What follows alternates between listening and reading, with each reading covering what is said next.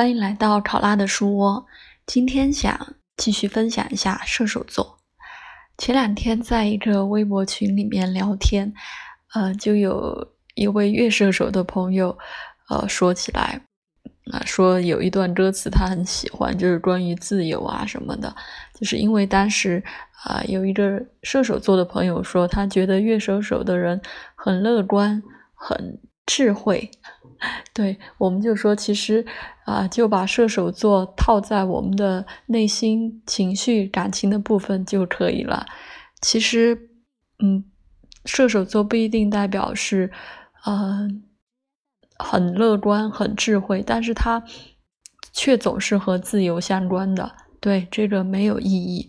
因为我们知道射手座的形态。它是火象的变动星座嘛，又是阳性星座，所以它的目标或者是它的着眼点总是在远方的。就是方丈老师给我们讲课也是打的比喻，就是说，像我们站在地上的人看天上的飞机，对，它是有一种距离感的，就是永远在追寻和我们有距离的东西，也要保持在这个。距离当中，所以可能逼得太紧，让我们感受到压力就不太行。所以我当时也跟那个月射手的朋友说，因为我也是月射手，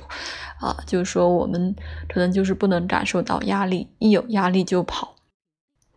我还说我也想到一句歌词，就是呃，Beyond 的《海阔天空》，原谅我这一生。不羁放纵，爱自由，这个应该是很多有射手座这种情怀的写照吧。不论你是太阳射手座、月亮射手座、上升射手座，或者是其他有一些星星啊落在射手座，可能都会有这样的能量，包括水星啊、金星啊。对，所以我，嗯，像我身边的，嗯。一个狮子座的朋友，虽然他是月天平，他觉得他自己很纠结，但是他上升是射手座的，所以就嗯，感觉平时还是有一点理想主义，所以当时也打趣说，为什么和他先生会走到一起？因为他先生是金星射手座，所以会被这样的射手座能量吸引吧。那，呃，不论是我们的哪一颗星落在射手座，或是我们射手座的那个宫位，其实都是，嗯，不太喜欢有压力，就是向往远方、向往有距离的这样一种状态。那就拿我自己来说，因为我，呃，月亮、天王星、海王星都在射手座，嗯，天王星、海王星可以暂时不用考虑，因为它是时代星嘛。所以月射手就是可能以前不太明白，呃，现在就是越学占星，自己越体会之后，就确实是这样。其实是自己是一个嗯挺怕这种压力、有压迫感的这样一个状态，所以